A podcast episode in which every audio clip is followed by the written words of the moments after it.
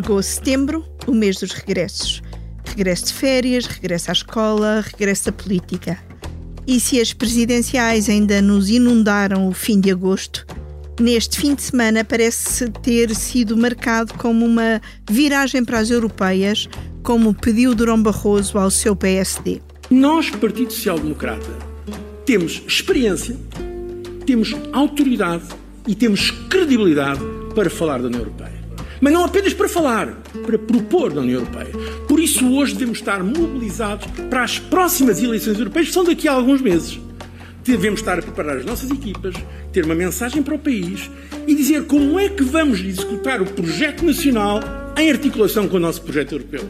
Esse é um desafio que temos a curto prazo, é a nossa prioridade imediata. Montenegro prometeu que assim será. Sim, nós estamos aqui para ganhar as próximas eleições europeias.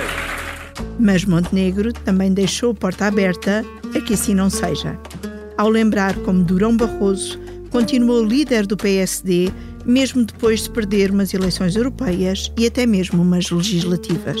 Ele foi eh, membro do governo, muito novo, foi secretário de Estado, depois foi ministro. Depois foi eh, candidato à liderança do partido e não venceu. Depois foi candidato à liderança do partido, venceu, disputou umas eleições legislativas, não as venceu, mas manteve-se como presidente do PSD e depois foi primeiro-ministro. E neste mês de regressos será retomado esta terça-feira um Conselho de Estado que não foi concluído em julho. A reunião está marcada para a tarde de terça-feira, dia 5, mas Marcelo, que tem como que um processo de reentrée em curso, ou um processo de reentrée em curso, já foi mandando recados. Entre a festa do livro que encheu este fim de semana os Jardins de Belém e uma entrevista à TVI, anunciou que já preparou a sua intervenção no Conselho de Estado e defendeu que tem de haver vida para lá do déficit. Agora, nos próximos anos, temos folga para essa vida. Houve tempos na vida portuguesa não tínhamos, não havia PRR nem havia PT 2030, havia outros fundos europeus. Mas não havia tantos fundos ao mesmo tempo como houve agora. E deixou ainda mais um aviso ao Primeiro-Ministro, que praticamente não se ouve há três semanas. O conflito sobre habitação ainda não acabou. Daqui a três semanas, duas semanas, três semanas, é devolvido ao Presidente da República. O Presidente da República é obrigado a promulgar mas depois há a segunda parte da história. Esse diploma, mas sobretudo o outro diploma da habitação, precisa de regulamentação. E essa há de vir às minhas mãos. Portanto, isto, aquilo que parece que um caso encerrado ainda não é um caso encerrado. É, pois, neste cenário de divergências com hora marcada para as três da tarde de terça-feira, mas também tendo como cenário de fundo as europeias, a própria Europa e a guerra da Ucrânia, que nos voltamos a encontrar para a Comissão Política desta semana. Os outros comissários residentes, para que saibam, continuam de férias. Talvez algum deles volte na próxima semana. Por isso, cá estou eu, Eunice, a moderar a conversa, que hoje conta com a Ângela Silva. Olá, Ângela. Olá, Eunice. A Rita Diniz. Olá, Eunice. E o Martim Silva. Olá. Dos Silvas. É verdade. Subscrever o Expresso é ter acesso à melhor informação, a uma vasta oferta de conteúdos exclusivos e à opinião de referência. Subscrever o Expresso é tornar-se membro do nosso clube, poder ser voz ativa de uma comunidade informada e beneficiar de vantagens exclusivas. Subscreva o Expresso em expresso.pt digital. Expresso. Liberdade para pensar. Olá a todos, sejam muito uh, bem-vindos Rita, eu vou começar uh, por ti, que estiveste na Universidade de Verão do PSD, e queria perguntar-te como viste a, a, intervenção de Durão Barroso. Ele conseguiu mesmo virar para as europeias? Uh, olha que foi, foi uma intervenção muito interessante. Uh, notou-se por um lado, e isso depois notou-se com a intervenção de Luís Montenegro no, no domingo, uh, que há aqui uma tentativa do PSD de Luís Montenegro de ir buscar os, os barões do PSD e os grandes nomes do PSD para junto para junto de si e para mostrar aqui uma união e um apoio grande neste hum, início de ano político, que vai ser um ano uh, muito marcado por eleições sucessivas. Uh, mas a intervenção de Durão Barroso foi, foi muito interessante, foi muito bem acolhida pelo, pela plateia, que era uma plateia de jovens simpatizantes do PSD, dos alunos daquela Universidade de Verão, porque ele, uh, de alguma forma, condensou ali em 20, 30 minutos uma explicação muito curiosa sobre o projeto europeu e as várias dificuldades que a Europa foi passando ao longo do tempo, nomeadamente nos 10 anos em que ele foi presidente da Comissão Europeia, e com uma linguagem muito acessível que cativava a plateia ao falar de, de conversas concretas que tinha com Angela Merkel ou de conversas concretas que teve com Vladimir Putin.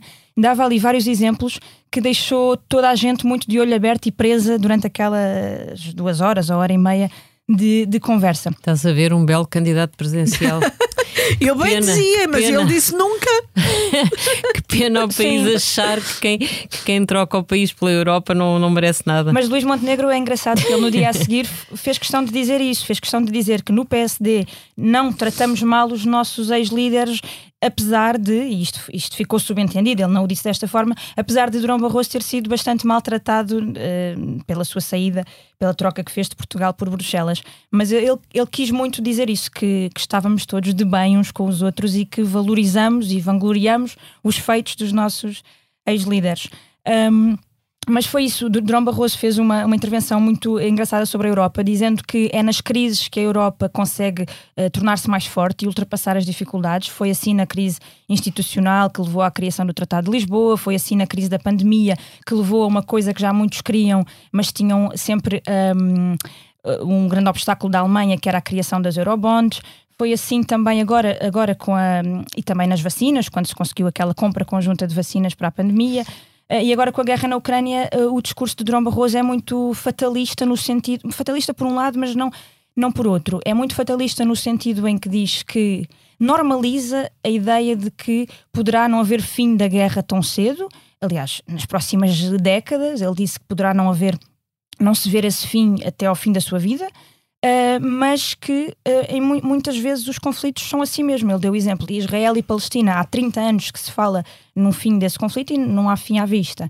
Um, Sim, às vezes outro... ele diz pode haver um cessar-fogo, mas não haverá Sim, paz, não é? Deu outro exemplo entre a Coreia do Sul e a Coreia do Norte, em que supostamente uh, há, há, há, um fim de conflito, mas a zona desmilitarizada que separa esses dois países é a zona mais militarizada que ele conhece.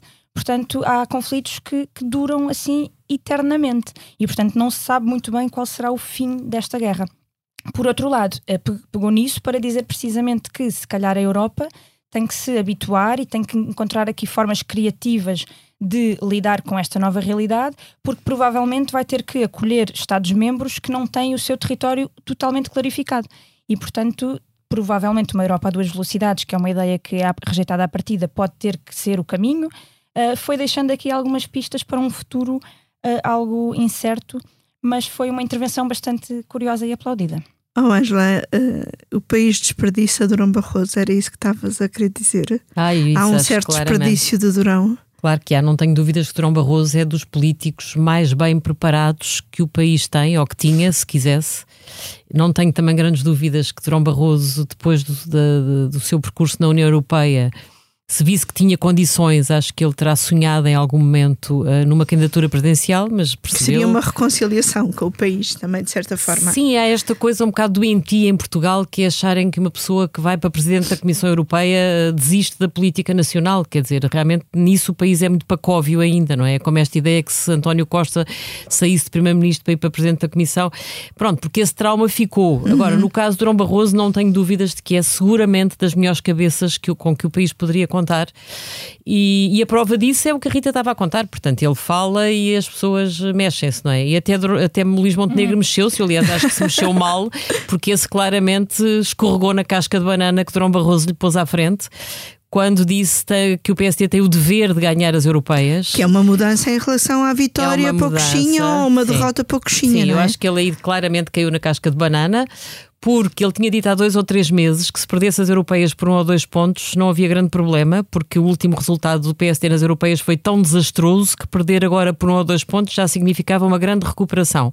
E depois de ouvir José Manuel Drão Barroso, ele emendou completamente o discurso e veio dizer, claro que nós temos que ganhar as europeias. Portanto, quer dizer, acho que acho que Drão Barroso marcou pontos e continua a estar muito hábil para fazer política. Mas deixa-me aqui ainda pegar noutra coisa que disse Durão, um, Luís Montenegro, que é. Uh, tu estavas a dizer que ele caiu na casca de banana de Durão Barroso e avança para uh, dizer uma, falar numa vitória nas europeias, mas noutro ponto do seu discurso, ele faz como que uma comparação, faz umas referências ao Durão Barroso, que podem ser lidas um bocadinho como uma comparação com ele próprio, lembrando que Durão Barroso também não conquistou o PSD à primeira, como ele, Luís Montenegro, uhum.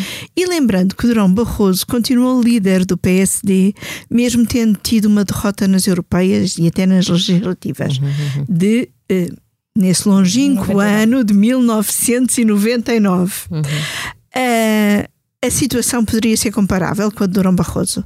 Quer dizer, tudo pode ser comparável, depende muito do folgo do líder que na altura esteja em funções. Eu acho que Luís Montenegro um, é um sobrevivente, já mostrou que sim, mas acho que está ainda longe de estar no ponto em que precisará de estar se quiser chegar onde, onde é suposto chegar.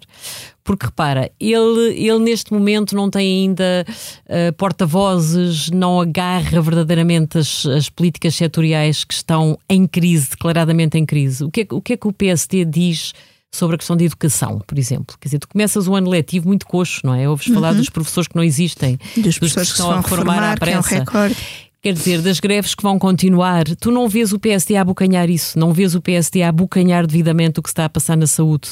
E mesmo na habitação, apresentaram um pacote alternativo ao do governo, mas uma coisa é apresentar os pacotes, outra coisa é depois fazer verdadeira política da oposição. Que não seja só soundbites, que às vezes as frases de Luís Montenegro parecem isso. Posso acrescentar um ponto? Pode? Sim, sim. Desculpem, uh, eu, eu, eu, eu, estou à distância, mas estava a ouvir uh, que a, a tia Eunice, a Rita e a, e à Ângela, e não querendo uh, entrar propriamente em contradição, porque não é, não é disso que se trata, queria acrescentar dois pontos. Um, uh, mais uh, lateral, é que um, Durão Barroso tem aquilo que colheu, porque a questão não é só a fuga para Bruxelas, que eu acho aí que a Ângela tem inteira razão, que é, que é incompreensível como é que alguém é ostracizado politicamente por ir para presidente de uma comissão, eu aí estou, estou de acordo, mas as pessoas fazem escolhas na vida e, e e, e colhem uh, os frutos dessas escolhas. E Durão Barroso foi presidente da Goldman Sachs a seguir a isso e, portanto, fez uma escolha. E muito uh, da antipatia eleitoral que ele possa uh, granjear tem que ver, é certo, com o que a Angela disse, mas eu acho que também tem pela associação dele ao pior do capitalismo selvagem, se quisermos dizer desta maneira. Eh, dito isto, acho de facto é uma, era uma grande cabeça e uma grande figura, mas fez as escolhas que fez.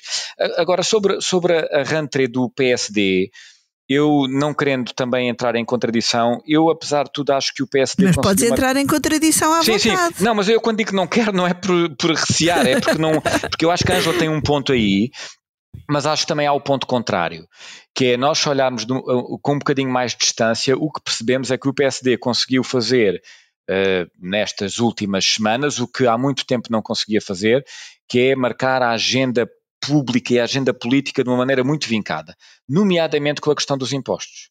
Porque a questão da habitação é uma questão eh, que vem mais de trás e até é trazida Uh, pelo, pelo veto do Presidente da República, mas a questão de colocar em cima da mesa a descida do IRS antes mesmo antecipando-se e apresentando propostas e medidas antes mesmo de ser conhecido o Orçamento do Estado e de alguma maneira desafiando o Governo a fazê-lo, sobretudo numa altura de crise uh, muito aguda para os portugueses, é um tema que vai marcar uh, uh, a agenda pública e a agenda política durante meses e vai, e vai marcar, e isso deve ser acreditado a Luís Montenegro e ao PSD. Portanto, eu, apesar de tudo, embora acho que lhe falta ainda muito, acho que nestas semanas as coisas não lhe estão propriamente a correr mal. Em bom rigor, o governo já tinha anunciado essa redução de impostos para 24, para o orçamento, tanto no plano de estabilidade já vem inscrita toda essa, essa trajetória.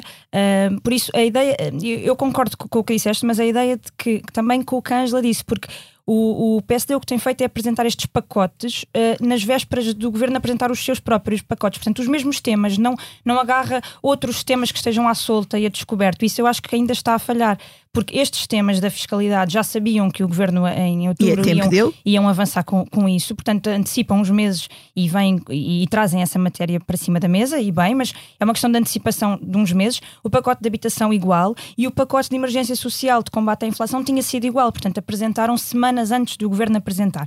Andam um bocadinho aqui a tentar ser os primeiros mas num depois falta, que o governo falta um bocadinho de eficácia nesse sentido, porque o governo depois vai sempre falar desses temas e o governo nisso tem a faca e o queijo na mão e, e consegue efetivar a- as políticas e passá-las à, à prática. Portanto, aí parece que, que o PSD podia ainda marcar melhor essa oposição ao agarrar outros temas. Mas, ó ó, Rita, hum, nós vamos ouvindo o PS eh, falar, eh, reagindo a quase tudo, mas pela voz de, do seu secretário-geral adjunto, eh, João Torres. Não ouvimos o Primeiro-Ministro praticamente há, há três semanas, está de Parece vol- férias, voltou como hoje de férias, qualquer pessoa deve ter direito a elas, mas faz eh, eh, sentido este silêncio tão prolongado? Não há aqui uma bolha que vai crescendo eh, enquanto o Primeiro-Ministro não fala? Eu confesso que ainda não percebi muito bem o racional dessa hum, estratégia de, de silêncio porque, e de reação, porque o, eh, o secretário-geral adjunto João Torres tem reagido a tudo o que o PSD diz e, à partida, parece estar a ir atrás do PSD, e nesse caso, sim, o PSD tem marcado e liderado a agenda e a, e a, e a oposição.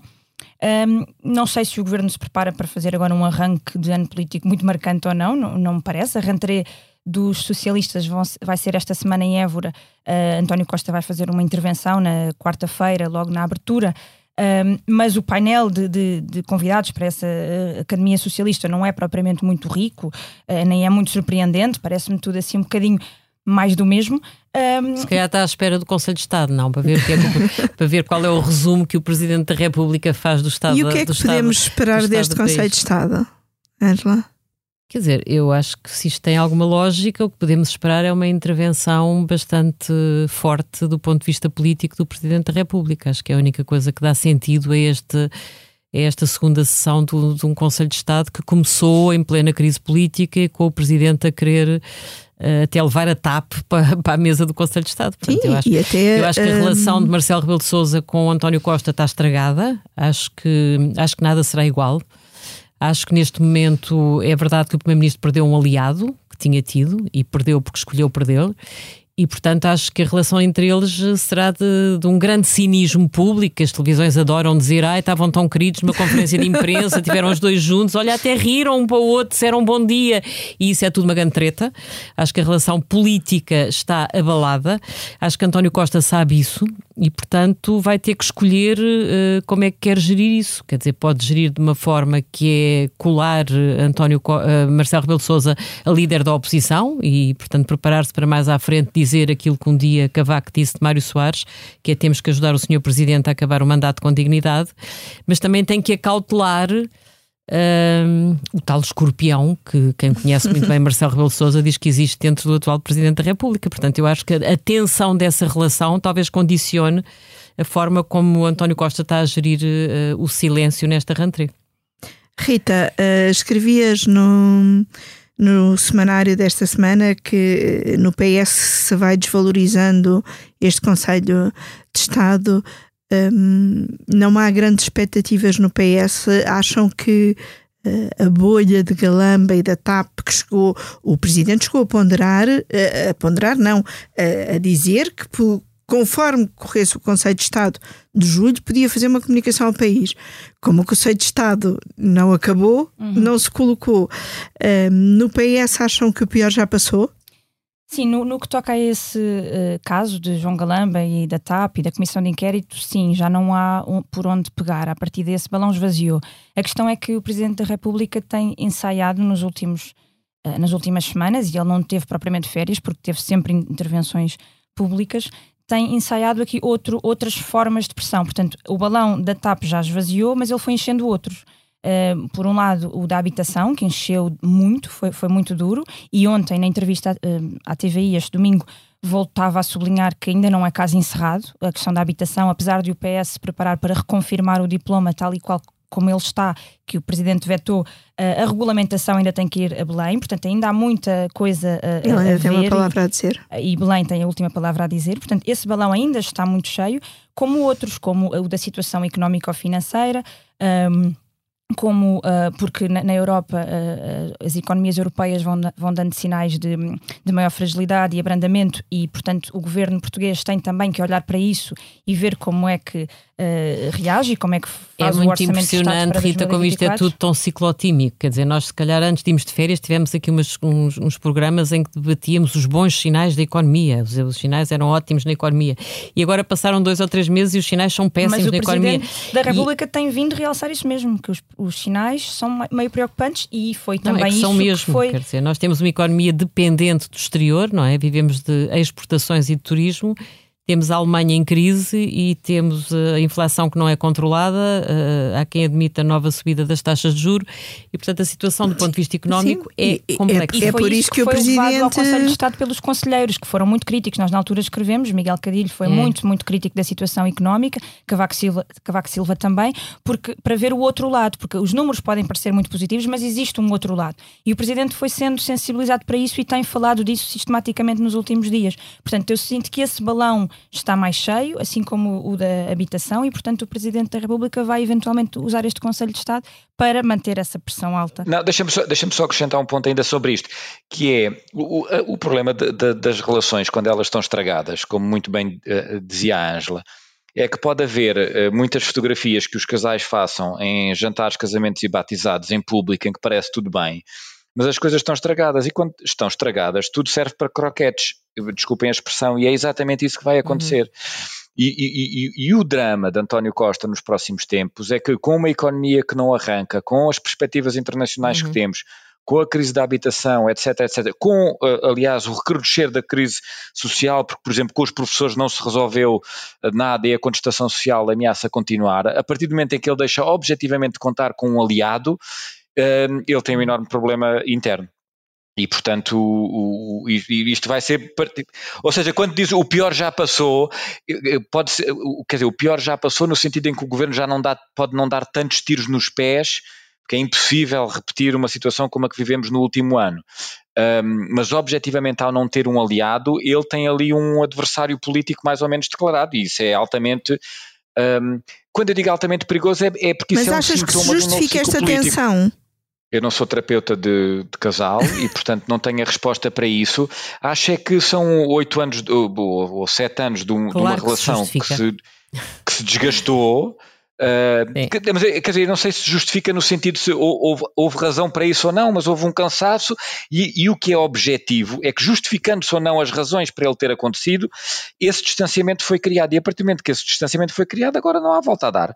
Podem em público continuar a aparecer, como a Ângela dizia, nas cimeiras e nas fotografias, mas vão aproveitar tudo aquilo que puderem e sobretudo desse ponto de vista Marcelo Rebelo de Sousa por ser oposição ao governo, eu não tenho dúvidas sobre isso. Uhum. Angela, tu dizes claro que se justifica porquê? Lá, pelas razões óbvias que o país assistiu, portanto, tiveste, tiveste um momento em que os dois aliados conversaram em privado e o Presidente da República achava que as cenas no Ministério das Infraestruturas implicavam a demissão do Ministro, a saída de cena do Ministro, coisa que os socialistas concordavam, os colegas de governo João Galamba também e o próprio Primeiro-Ministro também que achou o episódio deplorável, mas António Costa, para não fazer a vontade a António, ao Presidente da República, decidiu fazer-lhe frente. E esse momento é um momento marcante. Pronto, e há, definidor. Há, e definidor. Portanto, a partir daí nada poderia ficar igual. Agora, há aqui uma coisa que o Martim diz que é verdade. É assim, o cenário de crise económica uh, que infelizmente parece continuar no espectro de Portugal e da Europa, teoricamente prejudica muito quem governa, não é? Quem governa é mais penalizado em, em, cenários de crise económica. Agora, António Costa aí tem sido muito hábil a gerir uma governação muito assistencialista. Portanto, nós, nós temos visto que a distribuição dos cheques, sobretudo para a classe média baixa, as pessoas que têm uma vida mais difícil, tem sido eficaz. Começou por segurar os velhos, que tentou enganar num primeiro momento, mas quando percebeu que, que o truque dele tinha sido denunciado, portanto, veio claramente dar-lhes um um bónus. E é assim, as pessoas que vivem com dificuldades, quando veem de repente ter mais 200 ou 300 euros, isso é muito dinheiro. É muito dinheiro para quem Isso é um grande balão claro. de oxigênio. E esta segunda-feira, a ministra Mariana Vieira da Silva vem dizer em entrevista ao Negócios que vão uh, prolongar os apoios. Claro que vão, têm folga. Eles aforraram, aforraram e têm folga, que é isso que o Presidente também vai lembrar. E é por isso que eu há bocado dizia que, tirando depois as classes mais desfavorecidas, a classe média, a verdadeira classe média, essa sim, essa está a viver mal, não é? Quer dizer, a vida está caríssima, as rendas de casa são um horror, os jovens não saem de casa dos pais, essa coisa toda que já falámos mil vezes. E é por isso que eu acho que Luís Montenegro tinha que ser muito mais feroz a atacar essas frentes que estão absolutamente esguarnecidas, seja a educação, seja a habitação, seja a saúde, seja o custo de vida. Seja... Quer dizer, é aí que eu acho que ele precisava de subir uns decibéis no combate, porque a, a verdadeira classe média está a, viver, está a ser pobre e os mais pobres estão a ser muito assistidos pelos cheques uhum. de António Costa. Portanto, é, mas acho que aí ele não está a ter uma oposição à altura. E depois, António Costa também tem feito aqui uma espécie de europeização dos problemas. Ainda esta semana dávamos conta disso, mesmo em relação à habitação, que é eh, tornar os problemas nacionais ou, ou, dar uma leitura europeia a problemas nacionais, que eventualmente podem de facto existir noutros países, como é o, o caso que o governo fala da Alemanha também estar a considerar medidas para as rendas, mas eh, até certo ponto vai europeizando os problemas e procurando também algumas soluções, não é? António Costa Sim. ficou totalmente isolado nessa questão da habitação e, portanto, também é de alguma forma interessante uh, passar a responsabilidade. O problema disto, quando nós olhamos para o que está a acontecer, é que verdadeiramente, e a Angela tocou aí num ponto que é muito interessante, que é o, o governo, o que nós já percebemos é que o governo, ao longo destes sete anos, se limita a ser uma espécie de piquete de urgência para, para onde uhum. nós ligamos quando um cano está roto e vem a correr e, e tapa uhum. ali o cano. Eu e preciso mais de um carpinteiro serve, neste momento.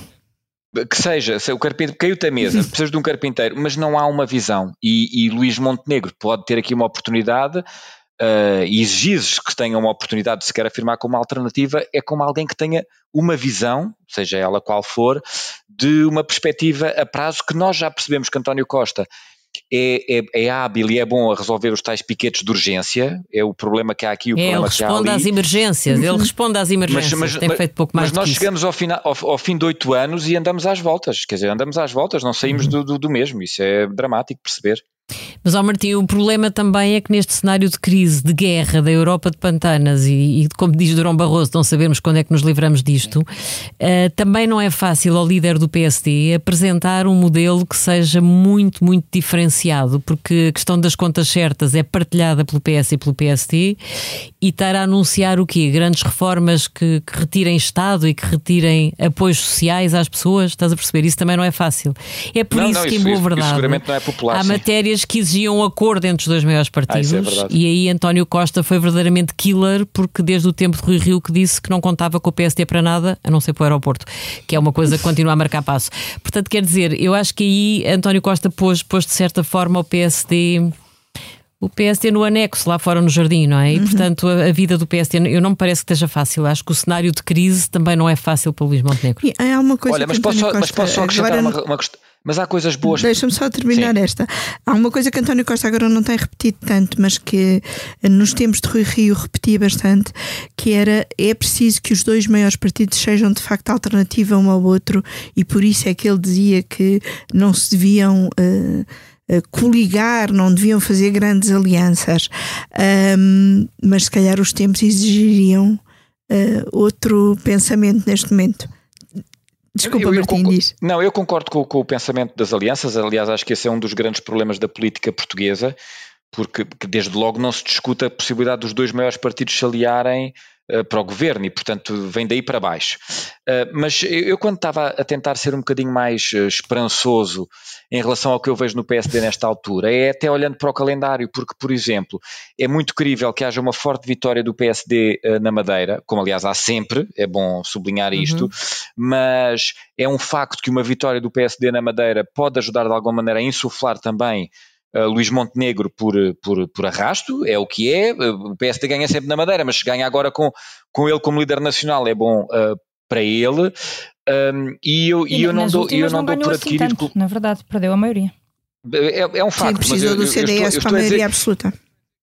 o que eu estou a dizer é que, é que podem vir aí sinais as autárquicas de 2025, as autárquicas já muitas vezes representaram fortes reveses para quem está no poder e, portanto, e, uhum. e, e eu diria que os sinais para Luís Montenegro, uh, uh, eventualmente o pior para ele pode ter já passado. Eu acho que não é fácil, mas pode ter já passado, acho mesmo. Deixa-me acrescentar aqui uma coisa, porque isso também me parece bastante relevante, que é as, as autárquicas de 2025 são as eleições onde Luís Montenegro pode são as eleições melhores para Luís Montenegro, para, para o PSD, se Luís Montenegro lá estiver, porque são uh, eleições onde o PS tem muitos, muitos um, presidentes de Câmara que estão em final de mandato, portanto vão ter que ser substituídos e aí é uma, uma chance para, para o PSD também recuperar essas câmaras. As últimas autárquicas, a verdade seja dita, e, e com Rui Rio foi feito isso, uh, o PSD recuperou uh, muitas capitais de distrito, Uh, recuperou Lisboa, mas muitas capitais de distrito, portanto já houve ali um grande avanço em relação ao PS, porque também partia de um, de um, de um sítio muito, muito mau. E portanto as autárquicas vão ser talvez as, as eleições em que o PSD pode de facto mostrar uh, mais poder. Agora, é preciso Luís Montenegro superar o cabo das tormentas até lá. E é preciso. Ele, ele, ele é que estipulou a meta, uh, maioria absoluta na Madeira e ganhar as europeias se não ganhar se as europeias, europeias. Ele já disse que podia perder por um ou dois. Eu acho que ele vai voltar a esse discurso, Rita, porque ele há uma coisa que ele é, conseguiu fazer. Parece. Ele conseguiu controlar o aparelho do partido. Sim. Ele tem o aparelho do PSD controladíssimo. Ele tem os autarcas muito, muito ao seu lado. E, portanto, provavelmente o partido também está cansado de mudar de líderes. Portanto, se ele perder por um ou dois pontos, eu acho que ele pode ressuscitar, não ele, mas alguém por ele, o aparelho, os autarcas laranjinhas. E, portanto, pode, pode ser a altura em que ele esquece o Durão Barroso e volta a tentar sobreviver a um eventual design nas europeias. Aliás, eu, eu, acho que ele fez esse, este discurso de temos de ganhar as europeias para galvanizar o partido, não foi mais do que um, uma, um, um, entusiasmo. um entusiasmo. Aliás, ele, ele vinha. Ele Mas, oh, Rita, mais do que galvanizar, galvanizar o partido, ele tem que encontrar um bom cabeça de lista que ainda não se sabe quem é. Pois. E não se vê. E não se vê, não, nem, nem se vislumbra. Olha, deixem-me só. Uh... Mas é para terminar este meu raciocínio. O que eu ia dizer era que as europeias são, são esse teste, mas não me parece que vá haver uh, nenhum, nenhuma disputa interna para, uh, para mesmo que o PSD não ganhe as eleições, para tirar o Luís Montenegro nesta fase. Não me parece que isso vá acontecer. Eu queria lembrar que este fim de semana também houve Academia do Chega e Festa do Avante uh, e perguntar-vos, uh, assim numa pergunta muito aberta, se há alguma coisa de, de algum desses eventos que queiram realçar ou se eles foram uh, bastante irrelevantes. Olha, eu acho que no caso da festa do Avante, acho que o novo líder do PC claramente tem dificuldades, se o compararmos com Jerónimo de Souza, mas talvez tenha um sinal de esperança, que é como Marta Temido que agora é uma nova estrela no Partido Socialista, já veio dizer que se candidatar à Câmara de Lisboa quer fazer, montar uma nova geringonça. Portanto, talvez o Partido Socialista volte a pensar numa potencial geringonça, quem sabe, se mesmo para legislativas, porque pensa que o PSD, se ganhar as legislativas, pode precisar também dos partidos à sua direita. E, portanto, eu acho que o PC, talvez ainda voltemos a assistir a qualquer coisa que cheira a aproximações entre o PS e o PC e, e Paulo Raimundo. E António Costa a salvar salvar o PC? Uh, eh, talvez, acho que se não for o PS a salvá-lo, não sei se o PC tem salvação. António Costa ou o líder do PS que vier a seguir? Pois. Rita, Uh, Estavas lá muito em eu, castelo eu de vida. Exato, eu estava muito embrenhada uh, na política do PPD-PSD, mas do que vi também me pareceu, e, e Jerónimo de Souza foi à, à, festa do Avante, e, e do que li, também do que vi pela televisão, falta a Paulo Raimundo o que Jerónimo tinha, que também uhum. lhe foi difícil a ele conquistar inicialmente tinha a comparação também com os, os antecessores e também não foi assim muito imediato. Eh, portanto, ainda também vamos ver como é que Paulo Raimundo evolui, mas que lhe falta esse lado uh, popular e esse lado. Não, não que ele não tenha, que ele é uma, uma, uma Tem uma imagem simpática, simpática, mas parece que ainda não chega, não é? Sim, falta-lhe ali qualquer coisa. Não sei se é uma questão de, de, de, ter margem de progressão e de ainda chegar lá, mas neste momento está muito murcho. Isso notou-se. Uhum. Martim. Eu, eu acho que. Chega ao avante, alguma coisa não, te repara, chama a atenção? O, o, que me chama a atenção é tão simples quanto isto: que é nós estamos aqui a fazer um esforço para tentar falar da rentrée do, do PCP, mas o, o, o, este líder do PCP perde uh, em tudo, quer para o seu antecessor, quer em comparação com a nova líder do Bloco de Esquerda, e portanto eu acho que o PCP uh, uh, Uhum. Está em vias de extinção. Não, há bocado, há bocado a Rita dizia que Montenegro pode ter já passado o cabo um, das tormentas. Eu acho que o PCP está a voltar para trás para o cabo, está exatamente a meter-se lá no meio.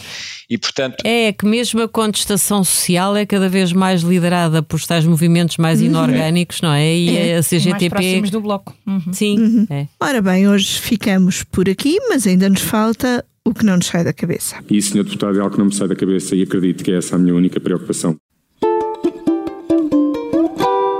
Ora, Peço por ti, Ângela, o que é que não te sai da cabeça? Olha, eu vou voltar a uma coisa de que já falámos, que é a frase de Durão Barroso que admite que a guerra não termine durante a vida dele. Durão Barroso tem 67 anos, as pessoas hoje têm uma, uma longevidade notável, portanto isto é um bocado aterrador. Confesso que é uma frase que não me saiu mesmo da cabeça, porque ele, ele diz que pode haver um cessar-fogo, mas a guerra não terminar enquanto ele estiver vivo. Portanto, o que ele no fundo está a antecipar é que mesmo que haja um cessar-fogo, o impacto desta guerra continua a atormentar o mundo. E isso faz sentido, porque as consequências desta guerra são mais do que um conflito armado, uhum. são, são alterações geoestratégicas que estão em curso. Vimos isso, aliás, nesta última reunião dos BRICS, portanto, há as potências emergentes que, que, se somam e que se grudam umas às outras, e aqui a ideia que fica, que é muito preocupante, é que o mundo vai, vai ser diferente daquele que conhecemos até aqui, mas sobretudo que a Europa, tal como a conhecemos nos últimos anos, provavelmente uh, também estará em, não é em extinção, mas não, não continuará a ser a mesma. E nós, como europeus, eu acho que a Europa é de facto o, o melhor local do mundo para se respirar. Um, é, é, um bocadinho assustador imaginar que a Europa não, não, não, não vai ter um lugar simpático nos próximos tempos. Uhum. Eu vou continuar assim num género sombrio, ainda que em termos mais bastante mais pessoais.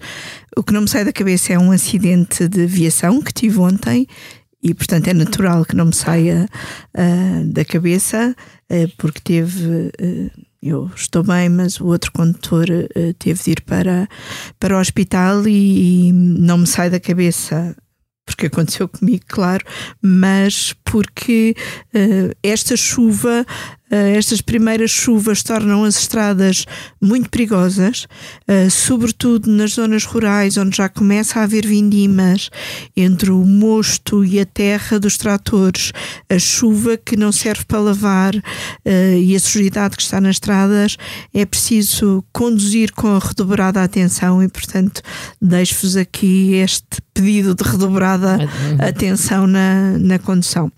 E vamos tentar ser um bocadinho mais um, menos sombrios. Martim, a ti que não te sai da cabeça. Bem, eu confesso que me sinto pequenino depois dos vossos o que é que não me sai da cabeça. Os meus são bastante mais uh, comezinhos, mas pronto, ainda assim.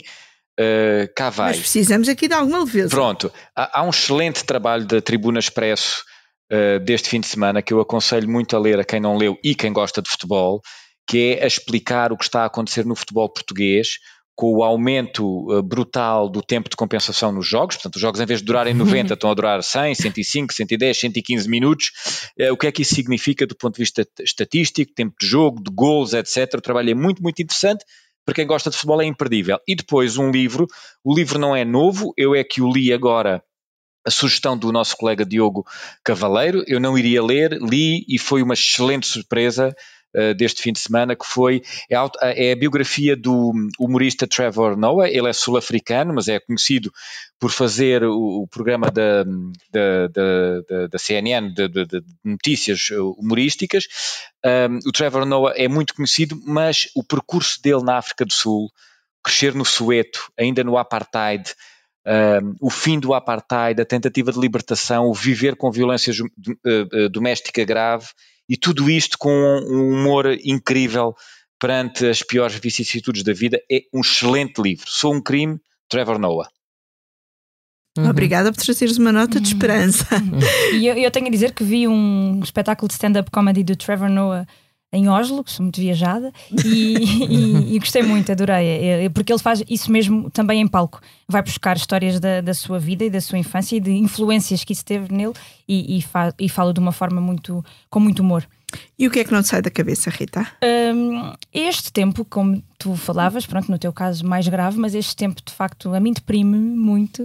Eu até gosto Estamos ainda, ainda, ainda no verão, não é? Ainda não mudámos ainda de estação. Ainda é verão, ainda é verão. Sim. E já nem parece. E portanto eu até tinha aqui uma sugestão cultural para mim própria, para ir a sessões de cinema ao ar livre Uh, no Up Criativo do Beato e no Arroz Studios em Chabregas, que é uma iniciativa chamada da Black Cat Cinema, com vários filmes bastante recentes até, que eu ainda não nem tive a oportunidade de ver, alguns mais antigos também, um, que estarão lá em cena, agora durante o mês de setembro, neste, nesta reta final do verão, e o tempo está-me a demover um bocadinho des, dessas sessões de cinema ao ar livre, mas pode ser que melhore e, e portanto fica a sugestão. Devo dizer que o encerramento da Comissão Política de hoje também tem um bocadinho a ver com esse, com esse tempo e por aqui ficamos. Nesta Comissão Política que teve os cuidados de som da Salomé Rita e a ilustração do Carlos Paes, gravada a meio da tarde desta segunda-feira, 4 de setembro, um mês que começa com chuva e que vai anunciando o outono, com as folhas a dourarem as vistas e a serem levadas pelo vento, como nos canta Nat King Cole.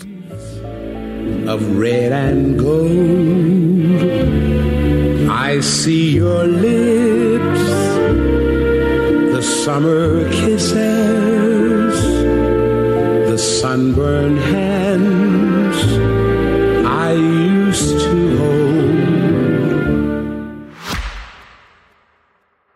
Subscrever o Expresso é ter acesso à melhor informação, a uma vasta oferta de conteúdos exclusivos e à opinião de referência. Subscrever o Expresso é tornar-se membro do nosso clube, poder ser voz ativa de uma comunidade informada e beneficiar de vantagens exclusivas. Subscreva o Expresso em expresso.pt digital. Expresso. Liberdade para pensar.